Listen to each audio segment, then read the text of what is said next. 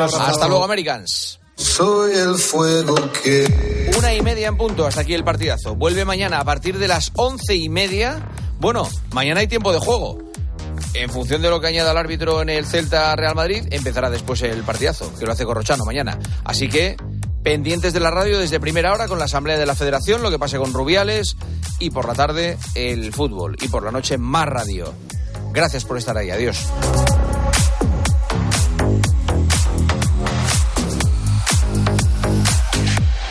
Juanma Castaño. El partidazo de Cope. Estar informado.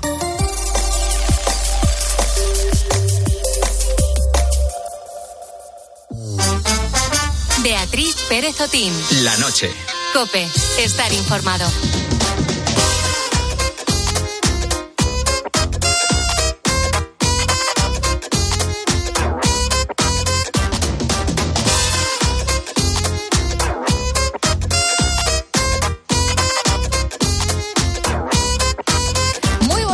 Buenas noches, ¿qué tal estás, querido Búho, querida? Hemos llegado al viernes, es 25 de agosto, estamos ya en la penúltima semana de agosto y estamos todavía acalorados, ¿verdad?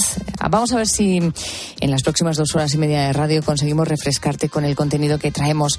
Ahora bien, puedo asegurarte que en estos primeros minutos no, porque el foco lo vamos a poner precisamente en el incendio de Tenerife que lleva activo más de una semana.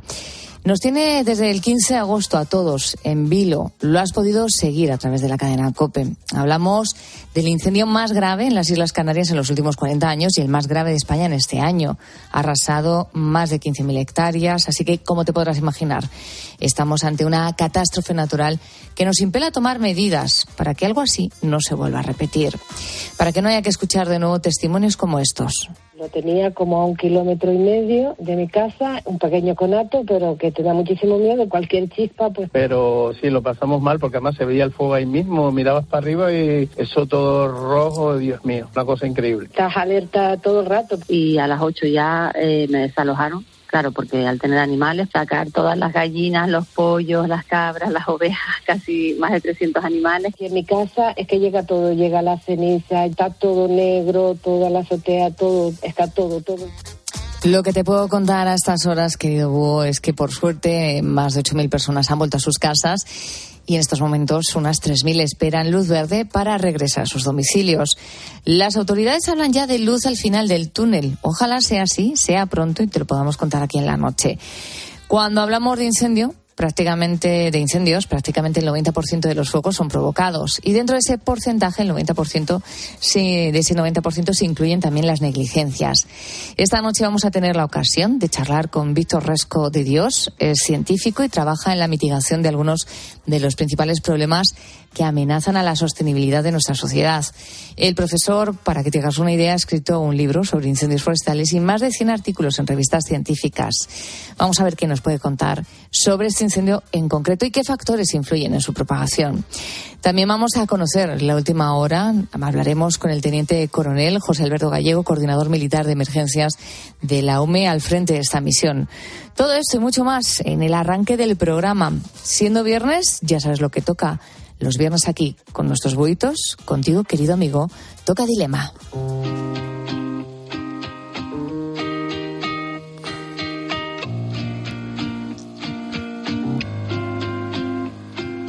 Days pass by and my eyes they dry and I think that I'm okay till I find myself. Y el dilema que nos trae esta madrugada, Raúl Liñares, tiene mucho que ver con la actualidad. Cuéntanos, buenas noches, ¿cómo estás? Pues sí, Bea, tiene mucho que ver con la actualidad de, de mi terreno, de- del fútbol, porque eh, en el mercado de fichajes español no se habla de otra cosa que de Gabri Veiga. Gabri Veiga es una perla del fútbol español, tiene solo 21 años, ha sonado para equipos muy importantes de Europa, pero ha decidido irse a Arabia Saudí, eh, una liga mucho menor.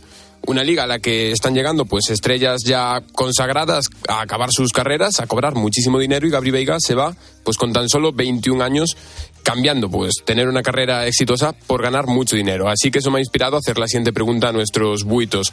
¿Aceptarías dejar el trabajo de tus sueños para irte a otro donde no estás tan a gusto, pero cobrando el doble o más?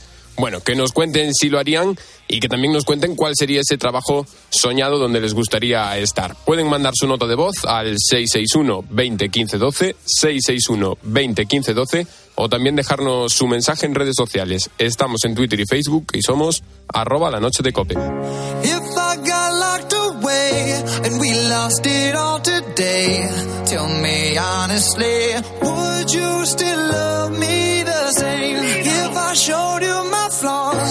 If I couldn't be strong, tell me honestly, would you still love me the same? Hemos escuchado antes en el arranque del programa testimonios humanos de personas que están viviendo un momento complicado en su vida, muy delicado, a las que les ha tocado de cerca y con muy mala suerte vivir el incendio de Tenerife. Ahora vamos a poner todo un poco en orden, aunque sobre todo un poco en conocimiento. Muchos de nosotros nos preguntaremos cuándo va a acabar esta tragedia medioambiental ¿Dónde se sigue propagando el fuego? Quien puede respondernos a estas preguntas es el teniente coronel José Alberto Gallego, coordinador militar de emergencia de la UME. Teniente coronel, buenas noches. ¿Qué tal? Hola, buenas noches. ¿Podría decirnos cuál es la situación en estos momentos, cuál es la última hora y cuáles son los principales focos que siguen activos? Bueno, pues ahora mismo podemos decir que el incendio está ya contenido, está contenido dentro del perímetro. Cuando, cuando un incendio está ya contenido sabemos que no va a sobrepasar la línea de control que hemos establecido, pues se dice que está estabilizado, ¿no? Pero vamos, los técnicos ya, ya han aclarado que está, está ya estabilizado, es decir, que no hay focos activos en el perímetro. En un incendio como este, ¿cuáles son los desafíos más difíciles a los que se, enfrenta, se enfrentan los equipos de extinción y cómo se han abordado? Bueno, este incendio ha sido especialmente complejo porque ha tenido bastantes dificultades. Por un lado, como sabemos, la orografía de, esta isla es muy difícil acceder a la zona donde se encontraba el incendio para extinguirlo de tierra. Y también desde el aire difícil porque no había viento y eso hacía que el, que el humo se concentrase en los barrancos y no dejase ver a los, a los medios aéreos. Hemos tenido el inconveniente de la gran temperatura que ha hecho aquí, inusual para, para Canarias. Eso ha resecado mucho la vegetación, ha hecho que estuviera muy disponible el combustible y que, ardiese. ¿no? El inconveniente de los vientos, ha habido unos vientos muy erráticos, muy cambiantes, nos ha estado mareando todo el tiempo. Hemos tenido cada, cada sector, cada flanco ha sido un incendio distinto que evolucionaba hacia una, zona distinta y, y, bueno, y sobre todo la complejidad de, de las viviendas que están dispersas por todo el terreno hay que defender esas viviendas y hemos tenido muchos cometidos a los que a los que acudir con, con el personal disponible. ¿no? Y eh, hablando del personal, ¿cuántos efectivos han sido necesarios? Bueno, pues yo puedo hablar de la parte mía que me, me, corresponde a mí, que es de la UME, y de la UME hemos estado 205 efectivos en, en, todo momento en la emergencia. ¿Cómo trabajan en conjunto los diferentes efectivos, los diferentes agencias y equipos eh, en un incendio de estas características? ¿Cómo se coordina a gran escala? Bueno, la verdad que es, es, una gran, es un gran reto coordinar tantos organismos como hay aquí. Nada más que en elementos de intervención que, que le hablo yo está, estamos nosotros, la UME, hay, ha habido elementos de las BRIF, de IRIF, de BRIVA, de, bueno, de, de, los presas de Gran Canaria. Ha habido bastantes organismos y, y la verdad es que bueno que todos tenemos unas unas técnicas similares nos conocemos porque nos hemos visto en otras emergencias en otros incendios y nosotros en la UME solemos hacer ejercicios con, con todos ellos no solemos antes de la campaña de incendios pues ir visitarles conocernos para cuando nos toque en un incendio estar a su flanco tener que anclar al lado de ellos y, y depender de ellos o que ellos dependan de nosotros que el trabajo no se nos vaya al traste porque se vaya por el flanco pues depende de tu compañero que está ahí ¿no? Entonces nos volcamos siempre en conocernos y, en, y sobre todo en, en, tener confianza unos a otros, ¿no? Luego ya la dirección más arriba, la dirección técnica, tiene gran dificultad, tiene muchos grupos, el grupo de intervención, el grupo de seguridad, en el que la Guardia Civil tiene que coordinar también todos los efectivos de Fuerza y Cuerpo de Seguridad, eh, el grupo de logística con la Cruz Roja el trabajo que ha hecho, pues eh, es muy difícil realmente coordinar a tanta gente y eso se solventa con, con la profesionalidad, con las reuniones que hacemos periódicas y con el buen hacer de cada uno. Eh, hablábamos al principio de que estamos hablando ya de un incendio que está contenido. Eh, ¿Qué mensaje le podríamos dejar a la ciudadanía en estos momentos? ¿Veremos pronto el final de este incendio? Bueno, pues la verdad es que todavía seguimos en, en, alerta amarilla por altas temperaturas hasta el domingo, entonces yo no espero que se pueda este incendio dar por controlado antes del domingo o lunes, ¿no? Pero bueno, eh, es otra fase más, ¿no? El darlo por controlado. La verdad es que ya está estabilizado, quiere decir que aunque veamos focos por ahí en, en la zona, quiere decir que esos focos están siempre dentro del perímetro, que no va a seguir avanzando el perímetro, se ha quemado, es verdad, o casi 15.000 hectáreas de, de, bosque y de parque natural y de parque nacional. Ha sido una gran pena, pero la verdad es que el mensaje debe ser positivo porque no ha habido ninguna víctima y, y la verdad que la mayoría de las viviendas, yo creo que casi ninguna ha sido afectada. Hemos conseguido sacar todas las viviendas y defenderlas, ¿no? Pues muchísimas gracias por ese trabajo que han hecho y que siguen haciendo por cuidar de la ciudadanía como lo hacen y protegerles y también por el trabajo que hacen en la extinción de este incendio. Nos despedimos del teniente coronel José, Alberto Gallego, coordinador militar de emergencias de la UME. Gracias y buenas noches. Muchas gracias a usted. Buenas noches.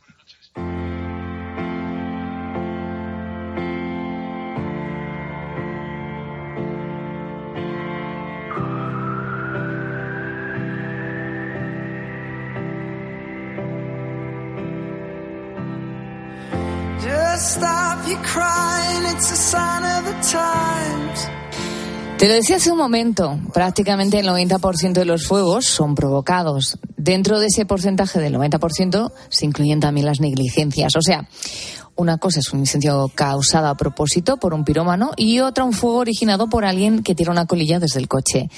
Desde Canarias apuntan a que el incendio efectivamente fue provocado, aunque por el momento la Guardia Civil ha negado la mayor y lo ha desmentido. En términos generales, yo creo que no sabemos mucho de fuegos y de incendios, desconocemos cómo se propagan, cómo hay que actuar, así que vamos a ver si podemos avanzar y puede respondernos a nuestras dudas el profesor Víctor Resco de Dios. Es científico y trabaja en la mitigación de algunos de los principales problemas que amenazan a la sostenibilidad de nuestra sociedad. El profesor ha escrito un libro sobre incendios forestales y más de 100 artículos en revistas científicas. ¿Qué hay? Muy buenas noches, Víctor. ¿Cómo está? Hola, buenas noches. Eh, muy bien, gracias. ¿Cuáles son las principales causas de los incendios y cómo han ido evolucionando con el tiempo? Hoy nos hemos centrado en el incendio de Tenerife. Entendemos que hasta que no esté, esté extinguido y, se cierre la investigación es difícil saber qué lo originó. Pero atendiendo a incendios pasados, ¿qué hay detrás de ellos? ¿Qué hay detrás del fuego? Bueno, creo que es importante distinguir entre lo que es la causa de la ignición y lo que es la causa del incendio o la causa de la propagación, porque son dos factores diferentes. Una cosa es de dónde surgió la chispa y otra cosa es por qué esa chispa se convirtió en un monstruo como el que está afectando a Tenerife el día de hoy. Entonces, normalmente, eh, cuando hablamos de la causa de los incendios, ponemos un, énfasis excesivo en, la causa de la ignición. Y es cierto que a nivel eh, nacional, el 95% de, los, de las igniciones están creadas por las actividades humanas. Aunque esto depende mucho de, las zonas, ¿no? Por ejemplo, en Valencia ahí los rayos tienen un papel muy importante. Y de hecho, los incendios cuya ignición es, es el rayo, cuya causa de ignición es un rayo, son los incendios más peligrosos. El año pasado, el 70% de los megaincendios, de los de más de 10.000 hectáreas, fueron iniciados por, por un rayo, ¿no? Eh, entonces, y está bien, está bien centrarnos en las igniciones, pero realmente tenemos que abordar las causas estructurales de los problemas de, los incendios forestales que está en la, en, la, propagación de los incendios, ¿no? ¿Por qué esto se convierte en, el monstruo que se está, que se está convirtiendo? Y aquí la, causa pues la tenemos en el estado de, cómo están nuestros montes, de cómo está la, la, vegetación, que hay una gran continuidad de masas forestales, que están, estas masas forestales están abandonadas y que con el cambio climático y estos aumentos en aridez cada vez están más disponibles para convertirse en pasto de las llamas.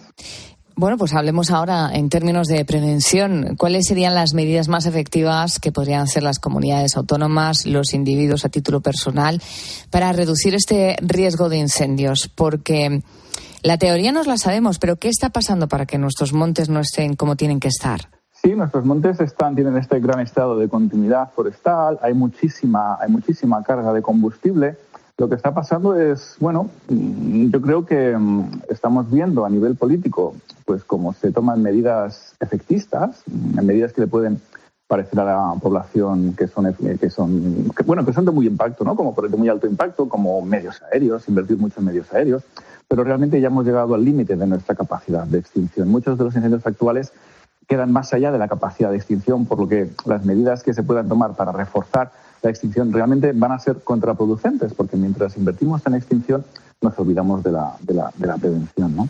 Y para efectuar esta, esta prevención, pues básicamente lo que tenemos que hacer es pensar en la, cómo proteger a las personas, porque los incendios normalmente no son un problema ecológico, son más bien un problema, perdón, económico para las sociedades rurales que se ven afectadas, un problema social, un problema a, a escalas de, de turismo. ¿no? Hay, hay muchos evacuados, muchos de esos están en, en segundas residencias.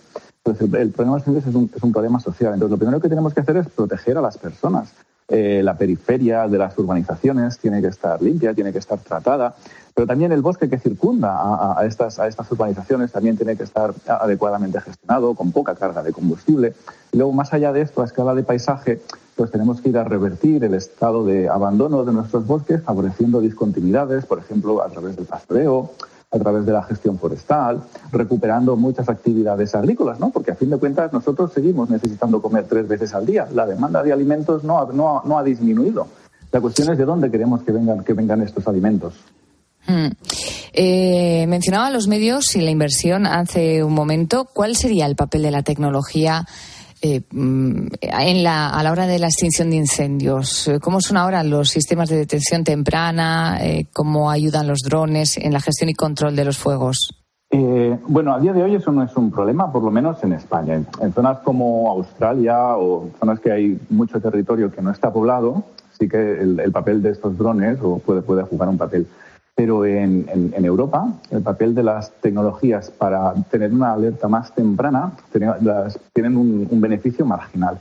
A día de hoy el tiempo de respuesta no es un problema, eh, respondemos a los incendios, los incendios los vemos de manera rápida. El problema es que hay muchos incendios que 15 minutos después de que la ignición haya empezado ya está ardiendo con tal intensidad, las llamas tienen tal calibre y tal envergadura que los medios de extinción ya no las pueden abordar. Ya nos encontramos con incendios que quedan más allá de la capacidad de extinción de una forma muy rápida.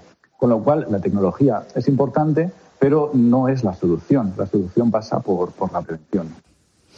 Bueno, pues tomamos nota de, de todos estos apuntes. Qué importante es la prevención, qué importante también es la inversión. Nos despedimos del profesor Víctor Resco de Dios, eh, es experto en incendios forestales, autor precisamente de un libro dedicado a este tema. Gracias por atender eh, nuestra curiosidad y nuestras dudas. Buenas noches, profesor. Buenas noches, ha sido un placer. Gracias a usted.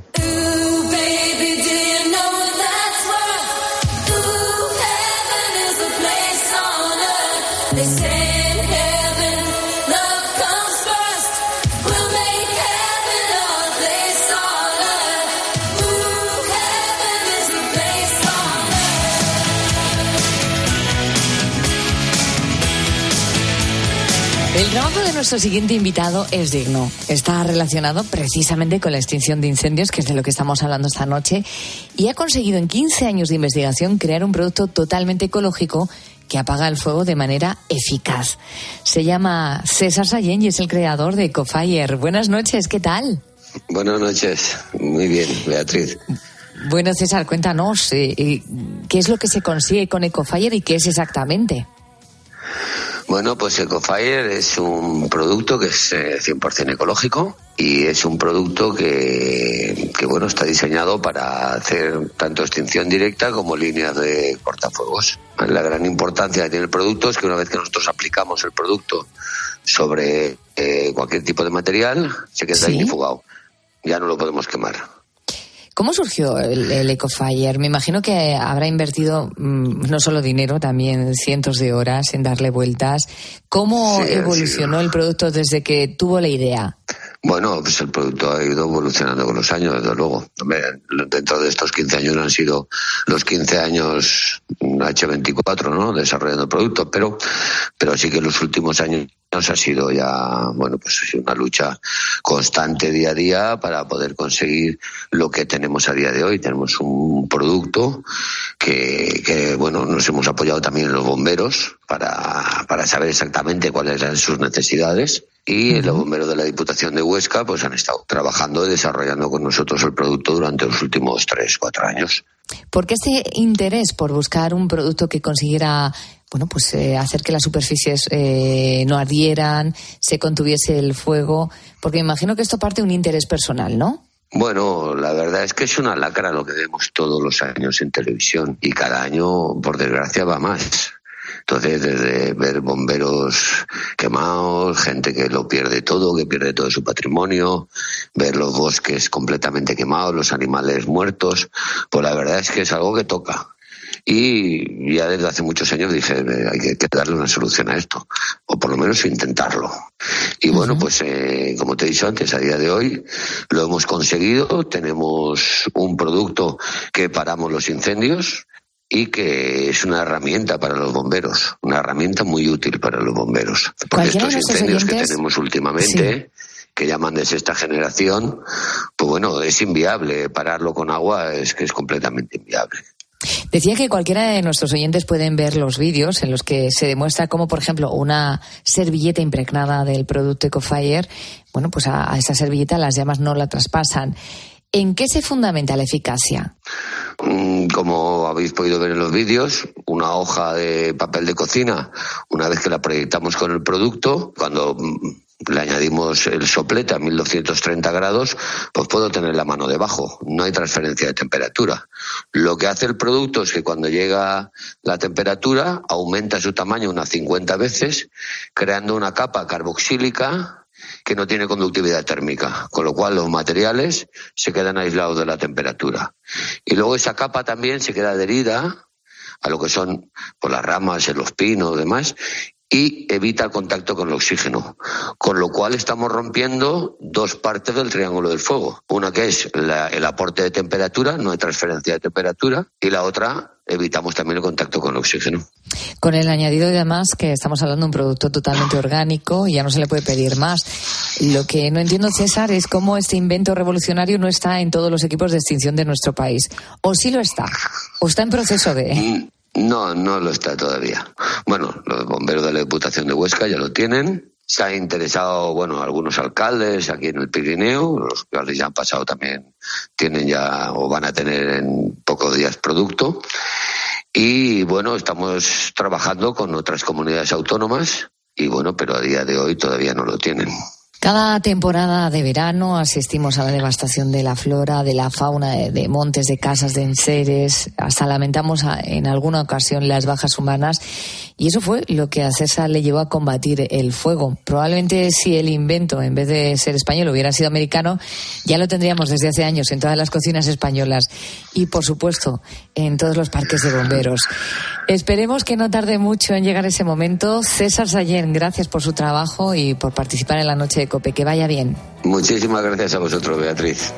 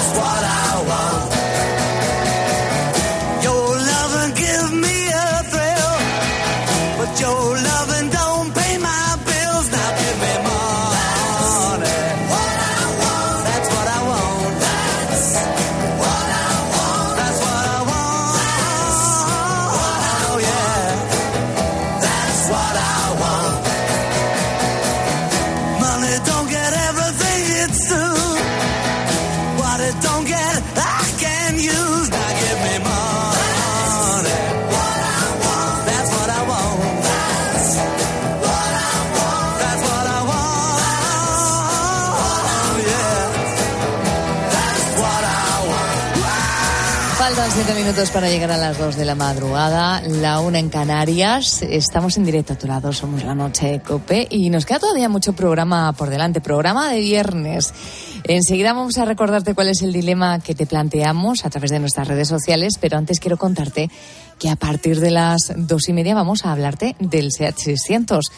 Precisamente se acaba de cumplir el 50 aniversario de- del año que se dejó de fabricar. Fue un coche que, sin lugar a dudas, marcó la historia en España. Nuestros compañeros Fernando Carretero y Carlos Martínez han estado trabajando en un reportaje muy especial para recordarnos cómo de importante fue la historia del 600 en España y cómo marcó un antes y un después. Y también vamos a conocer eh, el reto de Pablo Losada. Pablo Losada es un voluntario del albergue de Santa María de la Paz un albergue que lleva abierto desde el año 81 y dándose cuenta que, bueno, bajan las manos de ayuda cuando llega el verano, decidió justo hace un año emprender un reto, llegar al Camino de Santiago de una manera muy especial que te voy a contar enseguida. Pues bien, lo consiguió y este año se ha propuesto otro desafío. A partir de las dos contamos su historia, todo por tender la mano a los más necesitados. Y ahora sí, vamos con ese dilema de los viernes que nos ha preparado Raúl Iñares y que en esta ocasión se lo ha llevado a su terreno. Buenas noches, ¿cómo estás? ¿Qué tal, Bea? Pues sí, nos lo hemos llevado al fútbol hoy. Mira, Gabri Veiga, jugador del Celta de Vigo, por ahora una perla del fútbol español con 21 años, que en vez de quedarse en el fútbol europeo se marcha a Arabia, una liga mucho menor, pero claro, donde va a ganar pues a lo mejor 10 veces más de lo que ganaría en Europa. Entonces la pregunta para nuestros oyentes es, ¿aceptarías dejar el trabajo de tus sueños para irte a otro donde no estés tan a gusto, pero cobrando el doble o más? En fin, nos puedes contar qué harías en este caso y también cuál sería ese trabajo soñado. Puedes mandar tu nota de voz al teléfono 661 20 15 12, 661 20 15 12, o también, si lo prefieres, escribirnos en nuestras redes sociales. Estamos en Twitter y Facebook y somos arroba la noche de cope. Y vamos a comenzar con una voz de la redacción. Vea, vamos a comenzar con la voz de Nacho Plaque. De hecho, mira, es mi compañero, mi futuro compañero de trabajo. Él nos Eso cuenta, es. él nos cuenta que ni de broma cambiaría su trabajo actual. Buenas noches, búhos. Jamás me iría a Arabia ni ningún otro lugar por cobrar mucha más pasta, dejando el trabajo de mis sueños, porque yo, por ejemplo, en mi caso lo estoy haciendo trabajando en la cadena COPE en tiempo de juego con el equipo de deportes y la vocación y el sueño de un niño está muy por encima de las cifras económicas. Puede sonar atópico, pero uno cuando se va a la cama nunca mira su cuenta bancaria, se acuerda de lo feliz que ha estado en ese día. No tengo ninguna duda en ese tema y además voy a cogerme una frase que ha dicho Pepe Domingo Castaño varias veces, que si tú confías en tu talento y en que eres bueno, algún día llegará tu hora, también puede ser la de ganar dinero. Entonces, por lo tanto, yo en mi caso confío en mi talento y sé que sin nece- sin necesidad de irme a Arabia, también podré ganarme bien la vida, con lo que a tope con la COPE. Pues a tope con la cope, Nacho. Se nos queda, se nos queda. Eso es, es duro de fichar, desde luego. Se queda Nacho, Eh, eso es. Bueno, cuéntanos. eh, Sí, vamos a abrir ya, mensajitos, ¿no? vamos a abrir ya la puerta de mensajes a nuestros oyentes que nos dicen lo siguiente. Marcos desde Granada nos contaba, ni de broma cambiaría el trabajo de mis sueños por irme a otro en el que no estaría a gusto. ¿De qué sirve el dinero si no eres feliz y no lo puedes disfrutar? También nos ha mandado su audio Mincho, que claro, él es de Vigo, entonces le toca de cerca el tema que traemos hoy en la pregunta. Estoy muy sensible con, con este tema porque, como bien sabéis, soy del Celta y fan del Celta. Desde luego que no haría, no haría lo que va a hacer Gabri Veiga. Lo haga él o lo haga inspirado por alguien o lo que sea, ¿vale? No lo haría en ningún momento. Pues eso, que... Le duele, eh, le duele. Se nota, se nota además en el audio que, que, que le duele que se marche Gabri, pero no te preocupes, Mincho, que, que será una temporada buena, ya verás. Y esto nos dice José Antonio de Huelva. Seguramente sí me iría. Por desgracia, los salarios de la mayoría de mortales no estira tanto como el de los ricos. Por lo tanto, si tenemos que elegir, elegiremos ganar más, aunque nos guste menos el trabajo. Y ahora ya por último, escuchamos a Rosa de Barcelona. Yo estoy muy arreglada a mi tierra y me costaría muchísimo dejarlo para cobrar más. Porque tenéis que contar que nunca he cambiado de trabajo, siempre he tenido el mismo. En mi trabajo de, de- de- de secretaria de oficina, siempre. Me costaría mucho. Yo creo que no lo dejaría. Pues ahí está Y seguro Rosa. que fue una, una gran secretaria, porque es una Desde gran luego. mujer y una de nuestras buitas más fieles. Eh, que no se iba, que ella se quedaba donde estaba, no se iría por más dinero. Eso ¿Y nos tú decía qué Rosa. opinas? Recuérdanos las redes sociales, por favor, Raúl. Pues nuestras redes sociales son Facebook y Twitter. Allí somos arroba la noche de cope. Y si prefieres mandar tu nota de voz y que la pongamos aquí en el programa, lo puedes hacer mandándonos una al teléfono 661 20 15 12. Repito, 661 20 15 12.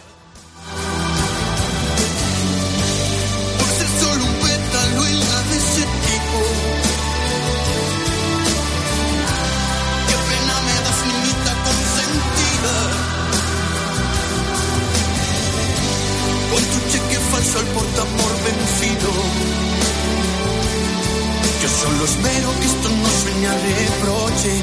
Pero cuando no